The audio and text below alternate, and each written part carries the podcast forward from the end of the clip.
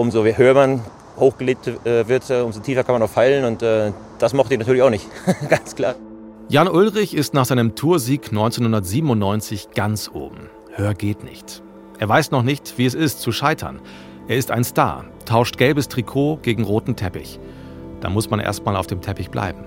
Ich habe mich nicht angepasst, ich habe mich äh, nicht verbiegen lassen, wollte immer meinen Weg gehen und äh, alles andere. In der ersten Phase war ich sehr scheu, wollte natürlich mhm. meine Ruhe haben in dem Windschatten. Damals, wo ich mit Bjarne Ries halt, ich war der zweite Mann, war zwar zweiter in der Tour 1996, aber Bjarne war mein Kapitän. Also der hat mir den ganzen Druck weggenommen praktisch und ich konnte mich so durchmogeln und bin mal eben Zweiter geworden.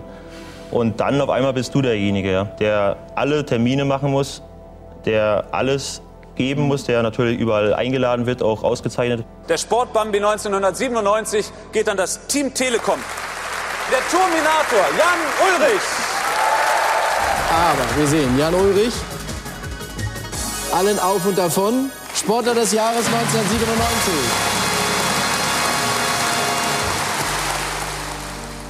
Aber es war irgendwie zum Anfang nicht mein Leben. Da bin ich auch äh, so ein bisschen äh, abgekommen vom äh, mal halbes Jahr so äh, ja, weiter, seriös weiter zu trainieren mhm. praktisch auch. Ja, habe ein paar Kilo zugenommen. Das war alles eine, eine, Reaktion, die ich in meinem Leben machen musste, um sie dann zu erkennen und, äh, und diese Erfahrung zu machen. Für mich ist es normal geworden, dass man auch eben äh, in Deutschland diese Mentalität hat, die man eben hat, dass man über Nacht praktisch zum absoluten Hero äh, äh, erlassen wird und dann auch, äh, wenn ein Fehler oder irgendwas passiert, wo man halt äh, abdankt, dann wird man auch ganz schnell wieder richtig tief geschrieben und das ist das normale System. Ich bin Moritz Kasserlet und dies ist Jan Ulrich, Held auf Zeit, ein Podcast des Norddeutschen Rundfunks. Über das Leben eines der größten Sportstars Deutschlands. Und er hat das eben System genannt. Diese große Liebe der Deutschen bei Erfolgen und die Verachtung bei Misserfolgen. Er spricht damit uns an. Und damit meine ich uns, die Medien, aber auch uns, die Fans. Das ist ein Punkt, der noch wichtig wird in diesem Podcast. Sehr wichtig. Auf dieser vierten Etappe beobachten wir deshalb ganz genau die Jahre nach dem großen Erfolg. Was macht Jan Ulrich? Was wird mit Jan Ulrich gemacht? Und es geht um wichtige Facetten des Charakters von Jan Ulrich. In ihm kämpfen das Ausnahmetalent und der Schweinehund gegeneinander. Und wer davon den anderen dominiert, ist manchmal schwierig zu sagen. Wenn ich halt im Winter ein bisschen lax war, dann muss ich mich halt umso mehr quälen ja, beim Training. Und äh, das weiß ich. Und vielleicht muss er eben auch ein bisschen nachhelfen. Ist es nicht naheliegend, dass jemand, der Schwierigkeiten hat, sich zu disziplinieren, zu Hilfsmitteln greift? Auf jeden Fall kommen sie jetzt mit Macht, die Dopinggerüchte. Naja, sie haben das gemacht, was alle gemacht haben. Äh, auf Deutsch gesagt, die waren voll bis oben hin. 1998 gab es den Festina-Skandal. Da war ja zum ersten Mal klar, die Tour ist nicht nur begleitet von schönen Bildern der Landschaft, sondern auch von blauen äh, Polizeilichtern ähm, und von Sirenen und von Festnahmen und was ich was für Bildern. Und es kommt einer, der Asket ist durch und durch. Jan Ulrichs Nemesis Lance Armstrong. I love Jan and I'm his fan. I, I um, his biggest fan, perhaps. Sommer 1997. Jan Ulrich ist Toursieger und alles plötzlich anders in seinem Leben. Und ich will verstehen, was dieser Hype aus Jan Ulrich gemacht hat. Ich freue mich, Uli Fritz wieder an meiner Seite zu haben. Hallo Uli. Hallo Moritz. Uli ist heute Sportchef des Saarländischen Rundfunks, also der Anstalt, die, ja, das heißt bei uns wirklich Anstalt, die seit eh und je für die ARD die Berichterstattung über die Tour de France organisiert. Und Uli kennt Ulle schon, seit er ein Teenager war und hat jemanden getroffen, der 1997 noch näher an ihm dran war, vielleicht zu nah. Das besprechen wir später noch. Er war damals gemeinsam mit Herbert Watterott und Jürgen Emich Live-Reporter in der ARD. Hallo, ich bin Hagen Bosdorf. Ja, und Hagen kennt Jan wirklich gut, hat später auch dessen Biografie geschrieben. Und ich habe ihn genau das gefragt. Wie ist Jan Ulrich damals mit seiner neuen Rolle als Star umgegangen? Ich glaube, teilweise hat er selbst gestaunt, was da passiert ist. Ja, wir haben damals äh, für die ARD ja auch so einen so Film fürs Weihnachtsprogramm über ihn gedreht und dann war er beim Bambi und Sportler des Jahres und gerade beim Bambi, wo er jetzt nicht nur Athleten, also Sportlerinnen und Sportler waren, sondern auch aus ganz anderen Bereichen Schauspieler, die ihn dann kannten und so, da, da hat er sich selbst gewundert, was passiert hier eigentlich gerade mit mir und war aber nach meiner Beobachtung auch so ein bisschen hin und her gerissen, weil er es dann schon auch gut fand, wenn er sich wieder zurückziehen konnte und eigentlich irgendwann mal das, das Radfahren wieder begann, ja.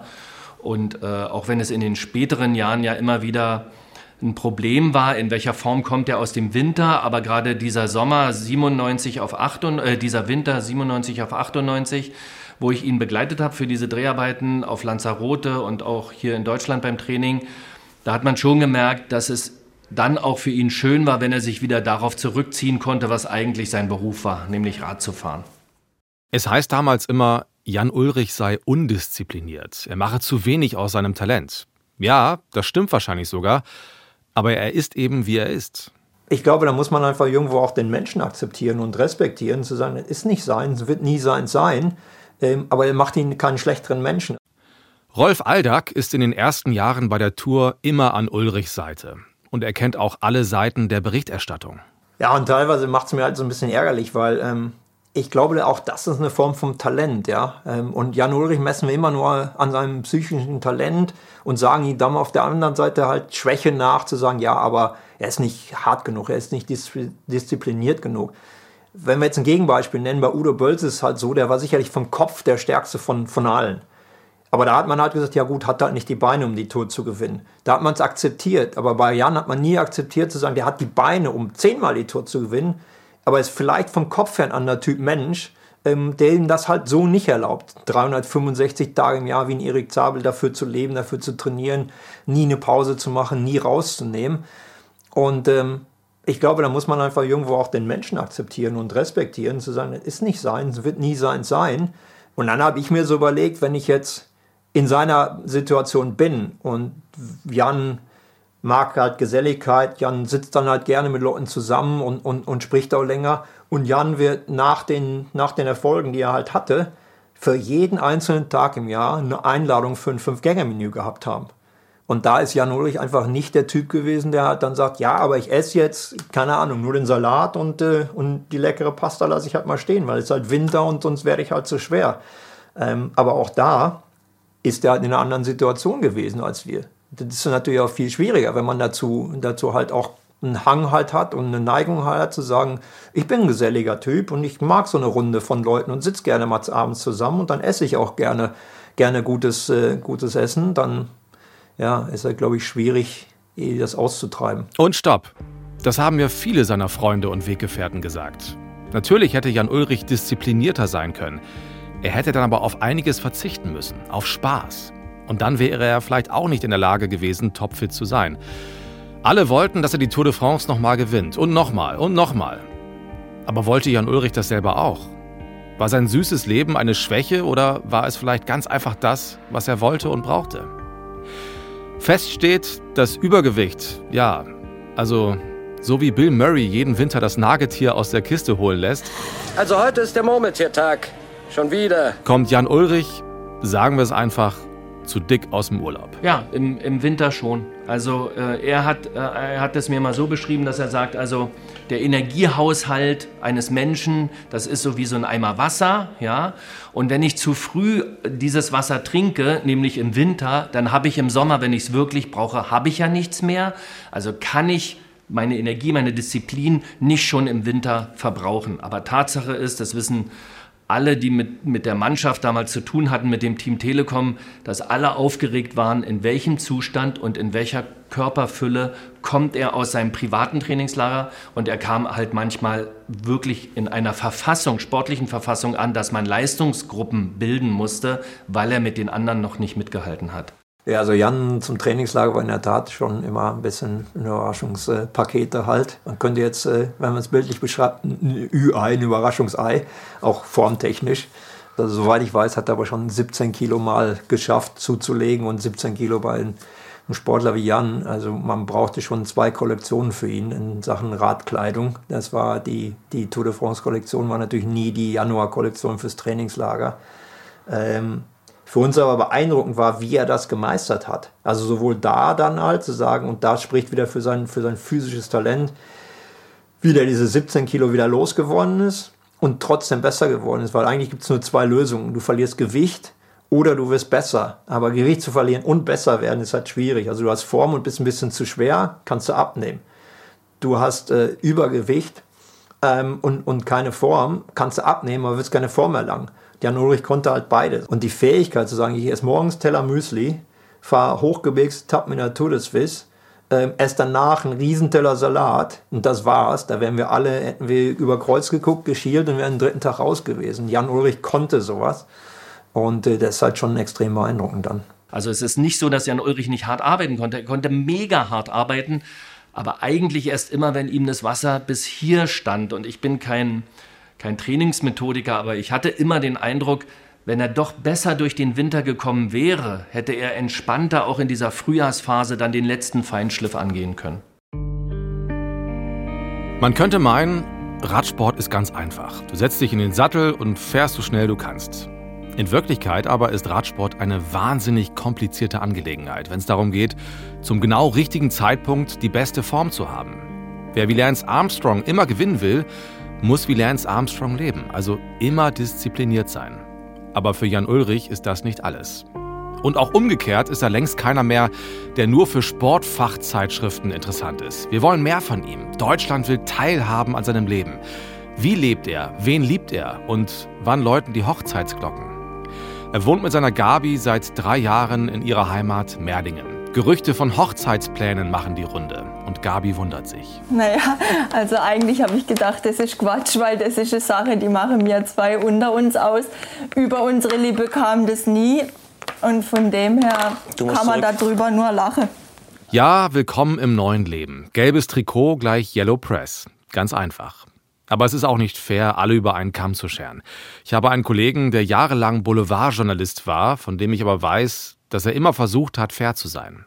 Und der deswegen auch ein sehr vertrauensvolles Verhältnis zu Jan Ulrich hatte. Gut, ich bin Joachim Logisch, ähm, war Radsportjournalist bei der Bild-Zeitung für über 30 Jahre, habe Jan Ulrich kennengelernt, äh, als er in Oslo Amateurweltmeister geworden ist und habe ihn dann halt betreut äh, für die Bild-Zeitung bis äh, 2006. Heute ist Logisch Chef des Internetportals Radsport News. Wir treffen uns in einer Abstellkammer im Pressezentrum des Radklassikers von Frankfurt. Neben dem großen Tisch, an dem wir sitzen, stapeln sich die leeren und vollen Getränkekisten. Zu Ulrich hat Logisch schon seit zwei, drei Jahren keinen Kontakt mehr. Früher war die Verbindung ziemlich eng. Medien gegenüber das, äh, sich zu äußern, das ist für ihn Stress. Also das ist für ihn schlimmer wahrscheinlich als eine, die härteste Tour de France-Etappe, weil er, er wird nicht locker. Ich meine, das sieht man ja auch bei, immer bei allen Einstellungen im Fernsehen. Und selbst nachdem wir uns viele Jahre lang kannten, war, äh, wenn wir privat gesprochen haben, ist es der gute Kumpel, wie er zu allen Leuten ist. Es wird ja auch von allen Leuten erzählt, dass es wirklich ein sehr, sehr guter Kumpel ist und war witzig und äh, hat erzählt. Aber wenn es dann offiziell wurde, dann, äh, dann verkrampft er und äh, hat dann auch immer wieder wohl Angst gehabt, was falsch zu sagen. Also er, er mochte das nicht. Aber er ist witzig, sagst du. Das höre ich zum ersten Mal. Ja, also er, er lacht viel und ähm, ähm, doch es kann auch, witzig, kann auch witzig sein. Was hat er für einen Humor? Normalen, würde ich sagen. Also kein skurrilen Humor oder sowas. Es gibt ja Leute, die dann sich über manche Sachen totlachen. Nee, das war einfach, er ist locker und, und macht Spaß. Also er hat ja auch immer einen Freundeskreis um, um sich herum gehabt. Äh, leider Gottes äh, nicht immer der Beste. Was würdest du sagen, macht Jan Ulrich interessant für den Boulevard? Dass er einerseits, also er hat ja so meines Erachtens so ein bisschen den äh, Bäcker-Effekt gehabt. Als ganz junger Mensch ist er sehr erfolgreich gewesen und so erfolgreich, wie es niemand erwartet hat. Er hat diesen äh, Boom bei der Tour de France ausgelöst. Ähm, der war ja für eine Zeit lang der Sportler in Deutschland, wurde ja auch äh, Sportler des Jahres. Und damit lastete da ein unglaublicher Druck auf ihm.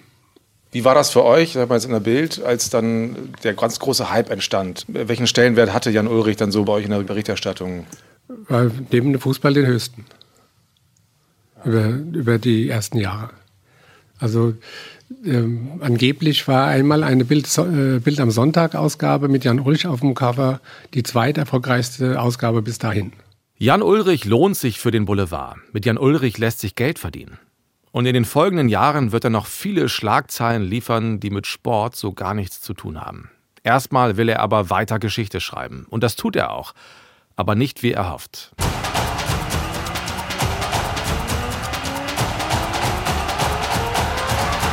Frankreich ist im Juli 1998 im Freudentaumel. Die Fußballer werden im eigenen Land Weltmeister.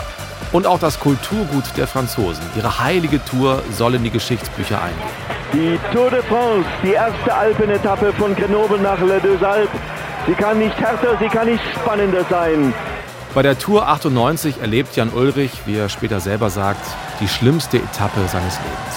Das war einfach ein Fehler von mir gewesen. Also ich war eigentlich bereit, auch wieder die Tour zu gewinnen. Hatte von der Form her sehr gut gearbeitet, hatte ein starkes, sehr starkes Team an meiner Seite, hatte auch äh, einige Tage das gelbe Trikot und äh, war eigentlich meines Erachtens im Zeit, also äh, alles drum und dran der Stärkste und hätte auch die Tour gewinnen müssen eigentlich. Und äh, habe einen groben Fehler gemacht im Hochgebirge bei Regen, Galli-B-Etappe.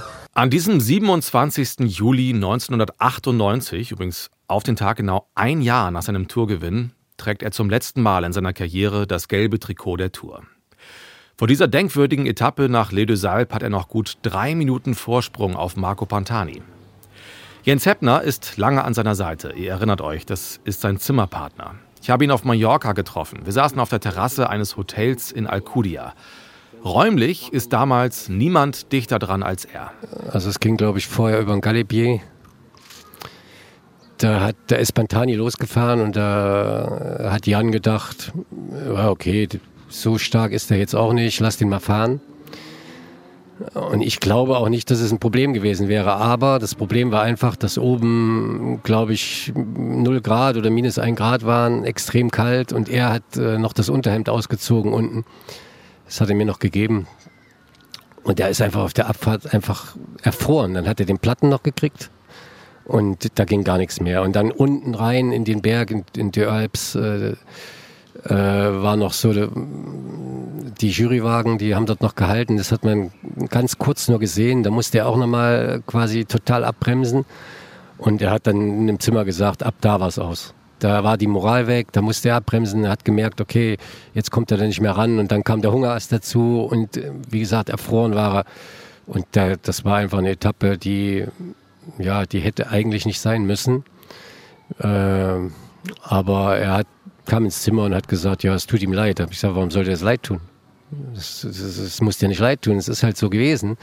Ähm, man kann es nicht ändern, aber leid tun braucht dir das nicht. Ich meine, du bist jetzt immer noch vorne, mit vorne und äh, du fährst morgen weiter und versuchst einfach vielleicht wieder zu attackieren, wenn es dir gut geht. Was er ja auch gemacht hat. Also er hat nicht aufgegeben und äh, hat die Etappe gewonnen, die nächste. Ja, ja, eben. Und von daher war das war alles in Ordnung.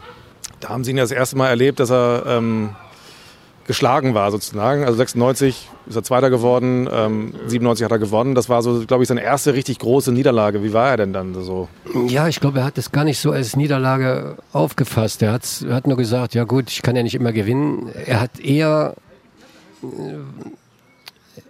er hat sich eher beim bei der Mannschaft entschuldigt, so ungefähr, dass, ich sag mal, die Mannschaft für ihn ge gefahren ist und dann doch nicht, er doch nicht gewinnt und dadurch die Mannschaft vielleicht nicht so viel Preisgeld und so weiter kriegt. Das hat ihm mehr wehgetan, als dass er Zweiter wird, dass er die Tour nicht gewinnt. Und das ist wieder das, was ich auch wieder immer wieder sage. Er war einfach zu lieb. Er hat, äh, er hat sich mehr um die anderen gekümmert als, als um sich selber. Und, und ja, das war eigentlich schade. Er war, er hat ihm hat irgendwie der Killerinstinkt gefehlt. Das, das, das hätte er, wenn er das mehr gehabt hätte, hätte er viel mehr gewonnen. Wenn wir in diesem Podcast der Frage nachgehen, woran ist Jan Ulrich gescheitert? Dann gibt es das sportliche Scheitern und es gibt das Scheitern als Person. Das, worüber Jens Heppner spricht, ist wichtig für das sportliche Scheitern. Er hatte diesen gemeinen, übergroßen inneren Schweinehund und er war zu lieb. Oder wie Jens Heppner es sagt, ihm fehlte der Killerinstinkt. Dabei brauchte er Unterstützung. Ihr wisst, quäl dich, du Sau. Das hatte Udo Bölz im Vorjahr gesagt. Vielleicht auch reiß dich zusammen. Das haben wir in der zweiten Folge dieser Podcast-Serie versucht zu klären. Wahrscheinlich aber hat sich Jan Ulrich nie zuvor und nie danach so sehr gequält wie an diesem einsamen Tag in den nasskalten Alpen. Jan Ulrich, über acht Minuten Rückstand auf Marco Pantani. Der Vorjahressieger mit dem großen Einbruch auf der Fahrt nach Les Deux Alpes. So etwas kann passieren. Das ist so im Radsport. Das kann man nicht programmieren. Achteinhalb Minuten sind schon überschritten. Das wird ganz, ganz schwer werden. Wie gesagt, hoffentlich regeneriert er sich wieder für die nächsten beiden Etappen. Aber Marco Pantani hat eine solche Stärke gezeigt, das wird ganz, ganz, ganz, ganz schwer. Mit einem Rückstand von 8,57 kommt Jan Ulrich ins Ziel. Rolf Aldag, sein Teamkollege, ist bis heute beeindruckt von Ulrichs Reaktion. Das hat ihn für mich so richtig dann zum Kapitän gemacht, weil nächsten Tag war er dann über den Col de Madeleine. Da hängt er alle ab, bis auf Pantani, fährt 60 Kilometer von vorne, bringt das Ding alleine zur Linie und gewinnt dann halt die Etappe. Konnte die Tour nicht mehr drehen, aber diese Stärke dann halt, ich weiß nicht, wie viele ihm das vorher zugetraut hätten oder ob man vorher gesagt hat, er ist zwar physisch so stark, aber im Kopf vielleicht doch nicht so. Aber dieses, wie er runterkam zum Essen, werde ich nie vergessen, wie er sich im Prinzip bei seinen Teamkollegen entschuldigt, zu sagen, ihr habt Fehler gemacht, war scheiße, aber ein aufgeschwollenes Gesicht, also der war, der war da noch am Ende. Aber dann zurückzukommen, zu sagen, aber es ist nicht vorbei und morgen versuchen wir das Ding zu drehen und morgen attackiere ich und morgen fahre ich los. Das dann umzusetzen, zu machen, alle abzuhängen, bis auf Pantani und die Etappe zu gewinnen, da war er für mich dann so richtig auch Kapitän, der eben den Worten auch Taten folgen lässt. Eine denkwürdige Tour, die Ulrich als Zweiter hinter Pantani beendet. Doch seine starke Reaktion am Tag nach dem Einbruch ist im Nachhinein erklärbar. 2013 wird bekannt, dass Jan Ulrich 1998 schon Epo genommen hat. Und eben diese Tour 98 bleibt auch nicht aus sportlichen Gründen unvergessen. Bei der Tour de France rückt der Skandal um die Einnahme unerlaubter Mittel immer mehr in den Vordergrund. Am Nachmittag wurden dann neun Rennfahrer des Festina-Teams in Polizeigewahrsam genommen. Der Dopingskandal bei der Tour de France weitet sich aus. Die Festnahmen und Befragungen überschlagen sich. Die Tour de France wird immer mehr von der Dopingaffäre überschattet. Ein Protest der Fahrer verzögerte heute den Start der zwölften Etappe. Die Sportler fühlen sich von den Medien pauschal kriminalisiert. Eine Stunde lang ging bei der Tour de France heute Morgen erst einmal gar nichts. Die Fahrer streikten, wollten das Rennen nicht aufnehmen. Die Fahrer vom Team Deutsche Telekom von der ganzen Aktion eher überrascht. Sie gehörten nicht zu den Initiatoren und versuchten sogar, die anderen zum Starten zu bewegen. Manche wollen weiterfahren, aber dass es dann aufhört, äh, dass die Journalisten nur noch über Doping reden und nicht mehr über den Sport und manche wollen halt gar nicht mehr weiterfahren, weil das ist irgendwo Sport, ja. Und, die, und die, das Thema Nummer eins ist ja in den letzten Tagen nur noch das andere. Und ich erinnere mich noch an eine Aussage von Jens Vogt, diesem angriffslustigen und charismatischen Radprofi, der damals Tourneuling ist und der wie andere Fahrer aus Protest auf der Straße sitzt und sich tierisch aufregt über den Umgang mit den Fahrern. Hey, was soll denn das? Diese ganze Geschichte erinnert mich immer an diese Geschichte, die war, glaube ich, vor kurzem in den Zeitungen, mit diesen, wo die diesen Kindermörder suchten in dem deutschen Dorf und jeder Bewohner musste eine Speichelprobe, Spermaprobe abgeben. Ja, an diese Geschichte erinnert mich das. Aber ich meine, ey, wir sind doch nur Radfahrer. Wir sind doch hier nicht äh, angeklagt, irgendwelche schlimmen Verbrechen begangen zu haben. Also, wir werden hier behandelt wie, die, wie das Letzte. Die Tour hat den bisher größten Dopingskandal ihrer Geschichte. Nicht einzelne Fahrer werden beschuldigt, betrogen zu haben. Ganze Teams sind betroffen, ergreifen die Flucht aus Angst vor dem Gefängnis. Festina, TVM. Richard Virenque verlässt die Tour unter Tränen. Was für ein Schauspiel. Von den 189 gestarteten Fahrern erreicht nur die Hälfte Paris. Pharmazeutische Nachhilfe, Doping, im Mittelpunkt wieder leider der Radsport. Zunächst griff noch die seit Jahren übliche Mischung Verdrängen und Wegschauen bis Willi Voth sprach. Belgischer Masseur der Profi-Equipe Festina auf einen Tipp hin an der belgisch-französischen Grenze gefasst. Sein Festina-Wagen auf dem Weg zur Tour, vollgestopft mit Epo-Ampullen. In Belgien und der Schweiz blüht der illegale Handel. Erythropoietin, ein Eiweißmolekül, das in der Dialyse eingesetzt wird. Für Ausdauersportler ist es längst zur Modedroge geworden. Bis zu 10% mehr Leistung verspricht EPO und noch ist es im Blut nicht nachweisbar, weil noch nicht vom körpereigenen EPO zu unterscheiden.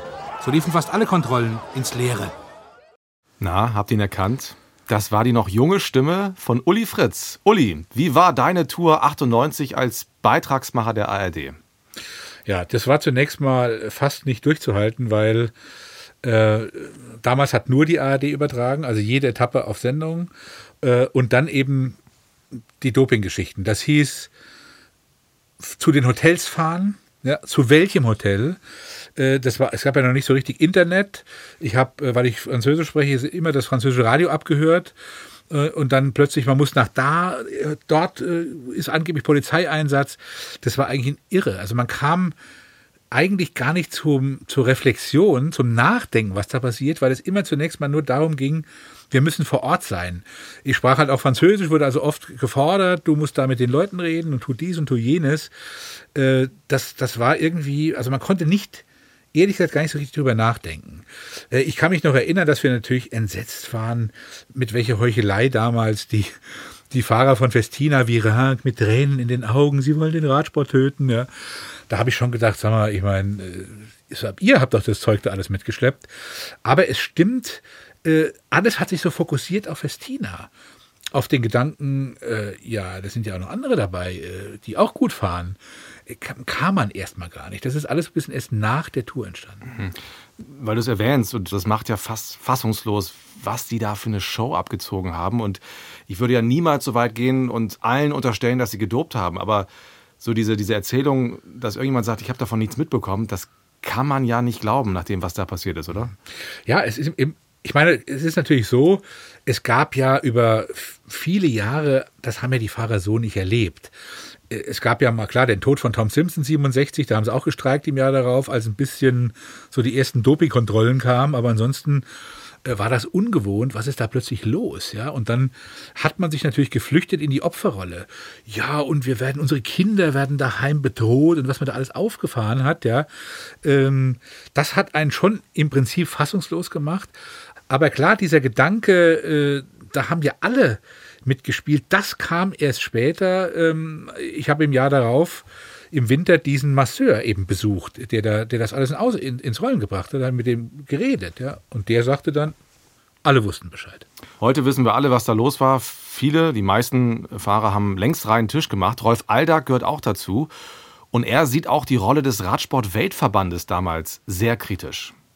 Also es war ja keine Motivation da zu sagen, wir müssen halt was ändern, weil die Idee war halt, die UCI will das nicht wissen, die UCI will dann riesen auch kommerziell was Großes draus machen. Da guckt ja keiner hin, weil da haben wir schon 98 gelernt, wenn man gewollt hätte, den Radsport da sauber zu machen, hätte jedes Hotel umstellt, dann wäre die Tour zu Ende gewesen. Hat man aber nicht. Da hat man halt exemplarisch halt Festina halt hingehängt und die, die Festina zwei Jahre lang abgehängt halt haben, hat man halt komplett in Ruhe gelassen. Also uns in dem Fall halt. Wo man sagt, ist ja auch ein bisschen, bisschen merkwürdig in der Annahme zu sagen, okay, wir finden jetzt ein Team, die gut sind, die auf einem hohen Niveau fahren, quer im, im, im Durchschnitt halt ähm, immer mit dabei sind mit Virenk. Und die erwischen halt im LKW voll verbotener Materialien. Aber die, die noch besser fahren, ne, die lassen wir komplett in Ruhe. Das heißt, es gab ja keine Ambitionen. Das nimmt man natürlich auch wahr ähm, zu sagen, ja, will ja keiner sauber machen, will keiner ändern.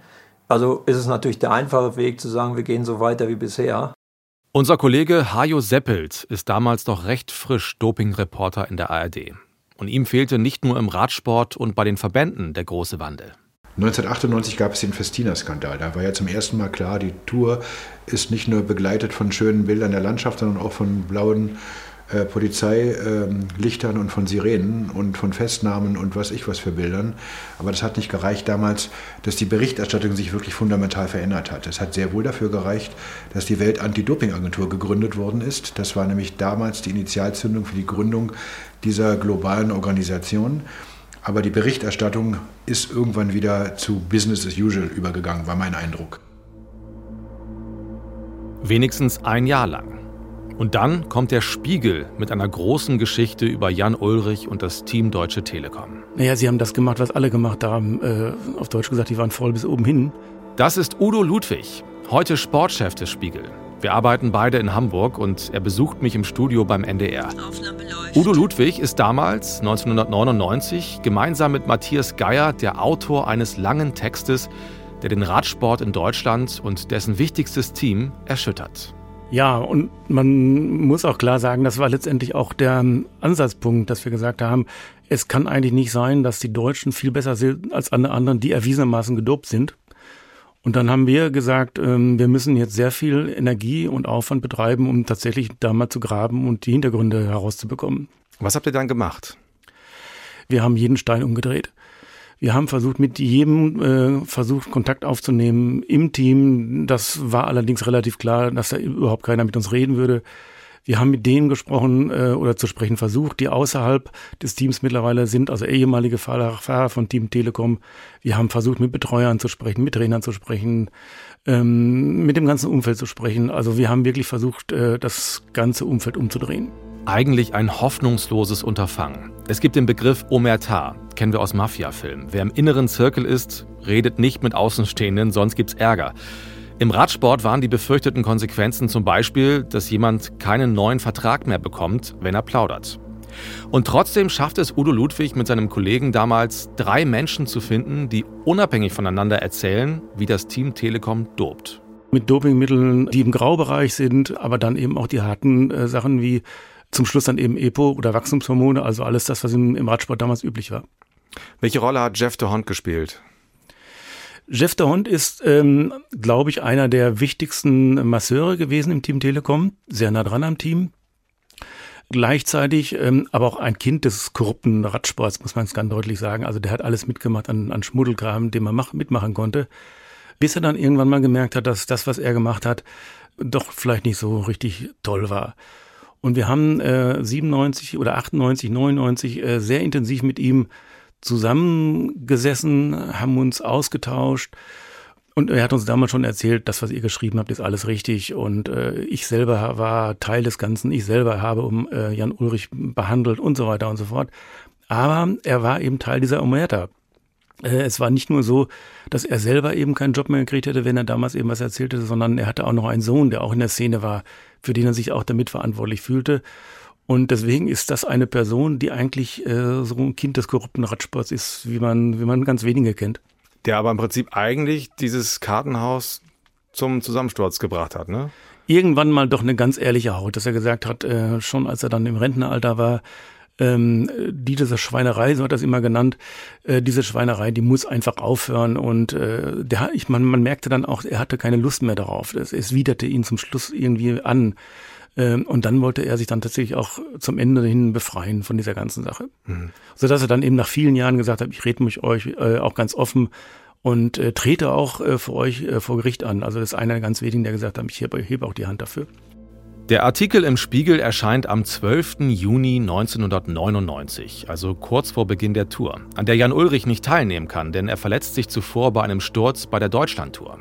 Trotzdem, er ist der gefeierte Held. Deutschland ist ein Radsportland. Und mitten in diese Euphorie schmeißt der Spiegel diesen Artikel, in dem es auch um Ulrich und dessen Blutwerte geht. Die Überschrift ist ein Zitat. Es heißt, die Werte spielen verrückt. Das Zitat ist gefallen in einer Nachricht, die der sportliche Leiter Walter Godefroth nach einem kleineren Rennen bekommen hat. Heißt wohl so viel wie, bei einer Dopingkontrolle hätte Jan Ulrich auffliegen können. Das Team Telekom war also alarmiert. Der Artikel schlägt hohe Wellen in Deutschland. Jan Ulrich ist zum ersten Mal massiven Dopinganschuldigungen ausgesetzt. Das Lügennetz, aus dem er nie wieder rausfindet, spannt sich. Sein Team wehrt sich juristisch gegen den Artikel. Udo Ludwig und sein Kollege bekommen zwar Applaus aus der Journalistenblase, ansonsten aber viel Ärger. Ja, das Schlimmste für uns waren natürlich diese persönlichen Folgen. Also man hat uns zum einen eben verklagt, äh, Gegendarstellung, äh, wir durften einige Sachen nicht mehr behaupten ähm, die wir in einem, in einem Artikel behauptet hatten oder geschrieben hatten. Ähm, wir haben ähm, im Spiegel einen Anzeigenrückgang von der Telekom gehabt. Die Telekom hat immer behauptet, ähm, das hätte nichts mit dem mit unserer Veröffentlichung zu tun gehabt. Wir, wissen aber aus unserer Anzeigenabteilung, dass da schon ein, ein, eine Verbindung ganz klar zu unserer Berichterstattung da sein musste. Das war im siebenstelligen Bereich. Das ist also nicht mehr witzig. Und vor allen Dingen, wir haben ähm, dann auch persönliche äh, Diskreditierung vom Team Telekom, von dem damaligen Telekom-Kommunikationschef erfahren, Schmuddeljournalismus, äh, Rufmordkampagne und so weiter und so fort. Hat er sich später entschuldigt eigentlich mal?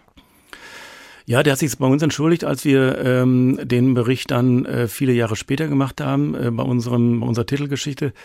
Ähm, und das war sehr interessant, weil der hat damals gesagt, das war immerhin äh, vier, fünf Jahre später, ähm, er hat immer bis zum letzten Tag geglaubt, also bis zu unserer Titelgeschichte damals, äh, er hätte recht gehabt. Er hätte vertraut auf Jan Ulrich, er hätte vertraut auf die ähm, Fahrerspitze, auf die, auf die ähm, Mannschaftsführung. Er hätte vor allen Dingen auch vertraut auf die Mediziner, die damals äh, die Fahrer betreut haben, die immer alle gesagt haben, äh, das Team Telekom ist sauber. Udo Ludwig sagt, das Uniklinikum Freiburg und dessen Ärzte hätten eine ganz fatale Rolle gespielt. Es gibt aber auch eine andere Sichtweise, eine, auf die man vielleicht nicht so schnell kommt, obwohl sie eigentlich ganz naheliegend ist, denn es ist die der Fahrer, also die Sichtweise der Doper. In einem Umfeld, in dem alle dopen, dopen sie auch, was nicht heißt, dass sie sich keine Sorgen um ihre Gesundheit machen. Jan Ulrichs Teamkollege Rolf Aldag war einfach froh, dass es Mediziner waren, die beim Dopen geholfen haben. Und ich glaube halt, die Uniklinik Freiburg hat jetzt in der Form, also nicht nur mir, aber ich, ich, im Prinzip bin ich denen halt insofern halt dankbar, dass die wahrscheinlich den Ansatz hatten, wir können es nicht verhindern. Es ist jetzt halt, wie es ist. Aber was wir verhindern können, ist halt, dass die Leute tot vom Fahrrad fallen, ähm, indem wir es halt versuchen einzugrenzen, indem wir es halt versuchen äh, zu kontrollieren. Also zum Beispiel haben wir eben bei der Gerichtsverhandlung, die wir dann eben mit Team Telekom hatten, eine eidstattliche Erklärung von Professor Keul äh, damals gegen uns gehabt, der gesagt hat, ich betreue die Fahrer über das ganze Jahr, ich kenne alle Werte, ich kenne alle Daten, die sind nicht gedopt. Ähm, und gegen ähm, ein Ordinarius einer deutschen Klinik kommt man dann eben rein rechtlich auch nicht mehr gegen an. Ähm, das andere ist die beiden betreuenden Fahrer Schmidt und äh, Heinrich, sehr äh, faszinierend. Und hier muss ich kurz dazwischen gehen. Ludwig meint nicht Fahrer, sondern Ärzte. Andreas Schmidt und Lothar Heinrich sind damals die betreuenden Ärzte anerkannte Mediziner, dass die sich in diesem Schmuddelkram bewegt haben und bis zum Schluss mitgemacht haben, ist schon erstaunlich. Die haben ihre, ihre ganze Karriere aufs Spiel gesetzt die hatten eigentlich auch keinen finanziellen Benefit dadurch, also dass zwei gestandene Mediziner sich dermaßen in so eine Szene hineinbewegen und mitmachen, mitlügen, das ist schon erstaunlich. Mal so ganz generell gefragt, waren wir Deutschen und auch wir Medien, obwohl ich damals noch nicht dazu gehörte, äh, zu naiv oder haben weggeguckt und wollten nicht wahrhaben, dass da irgendwas schieflaufen könnte? Ja und nein. Ähm, also zum einen ist es ja äh, so, dass wir mittlerweile als Medien äh, ja genau wissen, wie korrupt der Sport ist. Äh, wir haben die Enthüllungen des DDR-Dopings, wir haben die Fuentes-Enthüllungen und es gibt im Laufe der Jahre viele Enthüllungen, wo man, wo man sehen kann, ähm, wie korrupt der Sport letztendlich ist. Auf der anderen Seite ähm, haben wir aber es auch mit sehr faszinierenden ästhetischen ähm, Geschehnissen zu tun. Und das fasziniert uns eben auch als äh, Journalisten, glaube ich, äh, dass wir dermaßen fasziniert sind auch von diesem, äh, von dem, was passiert, dass wir manchmal eben einfach weggucken und uns auch äh, zufrieden geben, wenn wir nur über das berichten können und das schreiben können, was wir sehen und nicht, was dahinter steckt. Hm. Aber es wollte keiner wahrhaben damals, ne? Nein, es wollte keiner wahrhaben, weil es war einfach wahrscheinlich auch zu schön. Ähm, man wusste genau, die Fußball-Bundesliga hört im Mai auf. Dann kommt Tennis Wimbledon, äh, da hatten wir ja auch zwei äh, Helden, die jahrelang uns befriedigt hatten. Und dann kommt Radsport im Sommer, äh, bis die Bundesliga wieder anfängt. Und das war auch einfach toll für jeden Sportfan, dass er eben gesehen hat. Ähm, wir haben dann den Sommer irgendwie sportlich gerettet. Und äh, wir waren ja äh, als, als Nation, als Deutsche waren wir ja total besoffen. Also wir sind ja durch und durch nicht so Radsport begeistert wie die Belgier oder wie die Holländer, sondern wir sind ja eigentlich äh, sagen wir mal, vom, vom Sechstagerennen, äh, wo wir eine lange Tradition haben, sind wir nicht das typische Radfahrt, äh, Radsportland. Ähm, und plötzlich waren wir ein Radsportland. Das hat uns eigentlich auch tatsächlich mitgenommen, ein Stück weit. Jahre später kommt raus, der Spiegel hatte recht. Schon 1999. Und heute wissen wir, wir, also die ARD, haben uns damals nicht mit Ruhm bekleckert. Im selben Jahr hat sie einen Exklusivvertrag mit Jan Ulrich abgeschlossen. Das Ziel bestand darin, besondere Berichterstattungsmöglichkeiten über einen der prominentesten Sportler Deutschlands zu erhalten, sagt der ehemalige ARD-Programmchef Günter Struve Jahre später. Es ging um exklusiven Zugriff auf Jan Ulrich und den glaubte man nur durch einen solchen Vertrag sicherstellen zu können.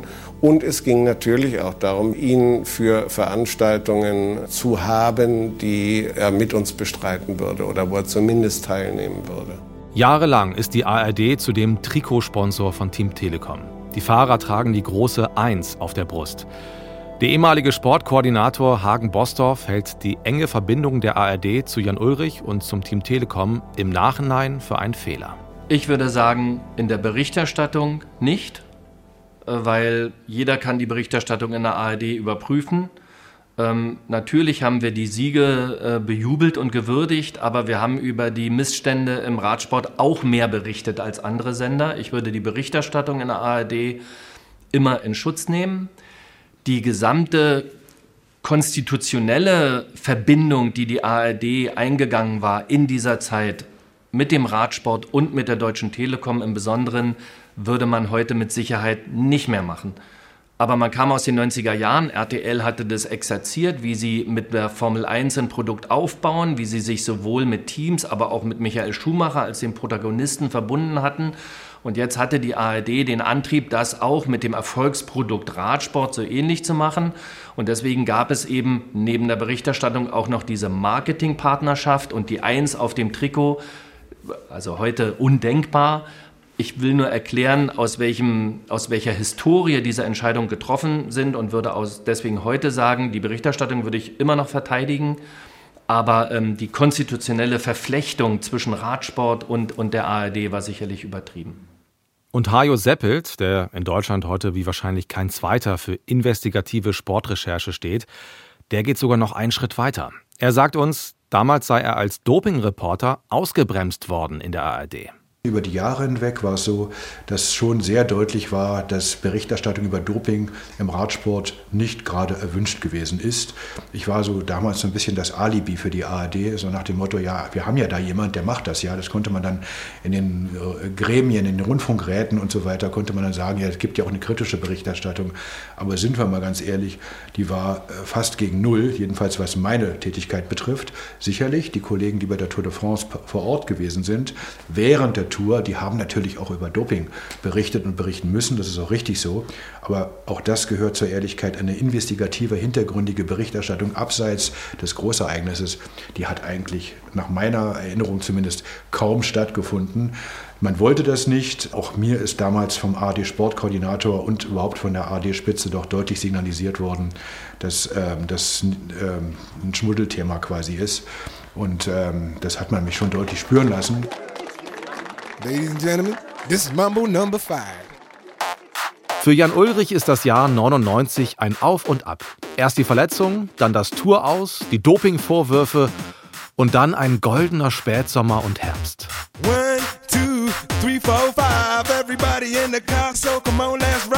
Es gibt die drei großen, dreiwöchigen Rundfahrten im Radsport. Den Giro d'Italia gewinnt Ulrich nie, die Tour 97 und die Vuelta in Spanien 1999. Die fährt er eigentlich nur, um eine gute Grundlage für die kommende Saison zu legen. Und anfangs hat er Probleme, aber er wird immer besser und am Ende der Beste.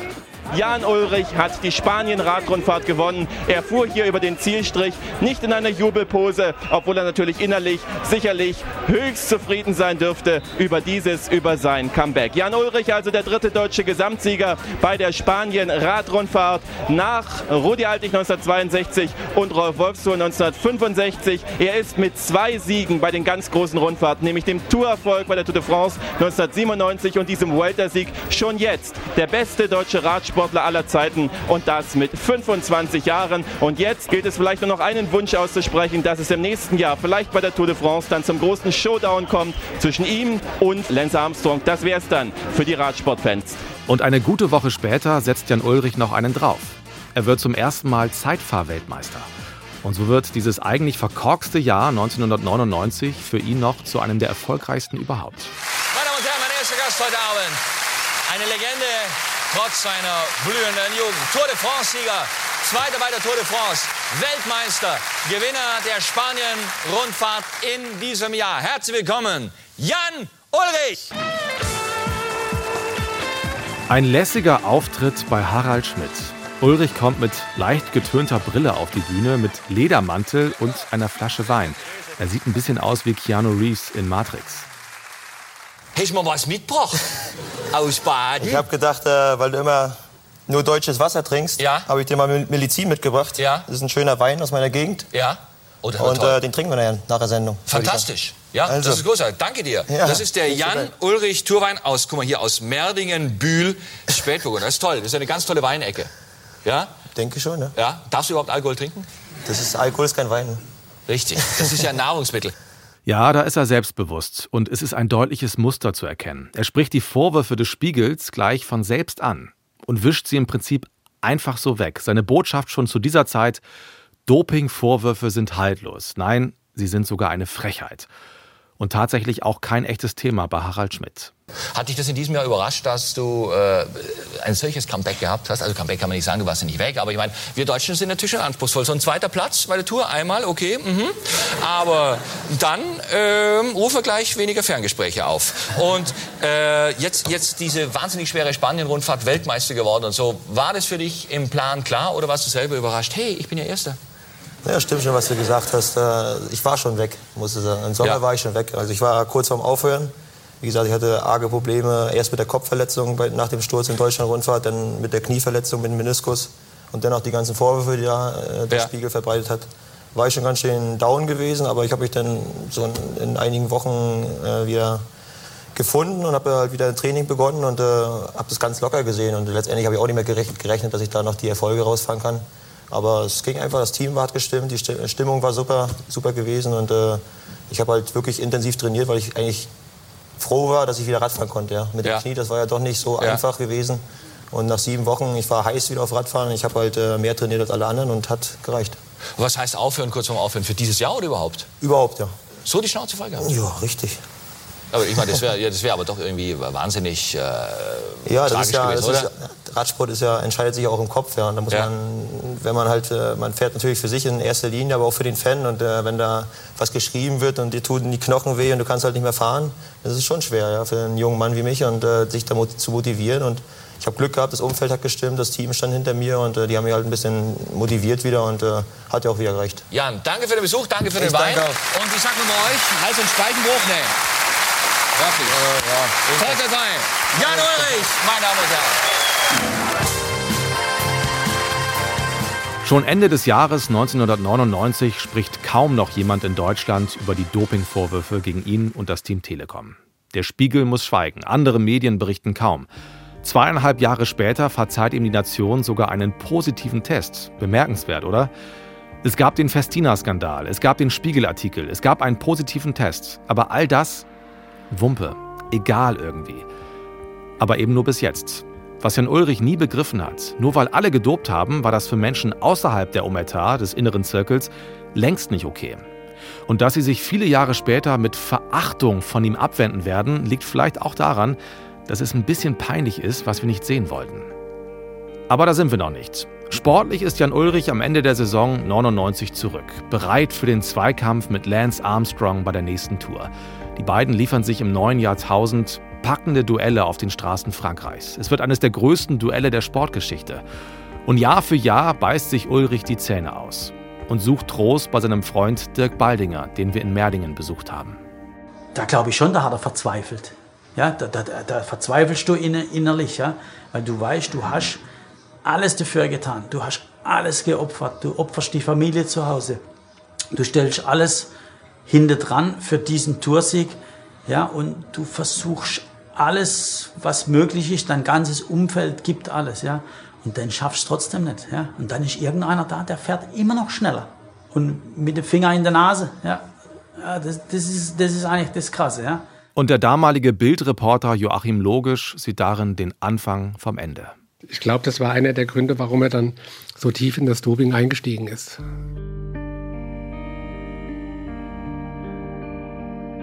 Die Duelle mit Armstrong machen was mit Jan Ulrich. Und mit Lance Armstrong auch. Auf der fünften Etappe dieses Podcasts schreibt der eine berühmte Tourgeschichte neu. Jan Ulrich greift zum ersten Mal nach Drogen und nach Gold. Jan Ulrich, Held auf Zeit. Ein Podcast des Norddeutschen Rundfunks. Von Moritz Kasserlet. Redaktion Martin Seidemann und Doreen Strasters. Vielen Dank an Uli Fritz und Ole Zeisler für die Mitarbeit und guckt euch auch gerne die Filme in der ARD Mediathek an. Den Link dazu haben wir euch in die Show Notes geschoben. Danke an Daniel Folges und an Jürgen Kopp und Sebastian Ohm für die Produktion. Abonniert uns, bewertet uns und empfehlt diesen Podcast gerne weiter. Jetzt schon alle Episoden, also auch die nächste, findet ihr exklusiv in der ARD Audiothek, der kostenlosen Podcast-App. Auf allen anderen Plattformen gibt es jede Woche eine neue Folge.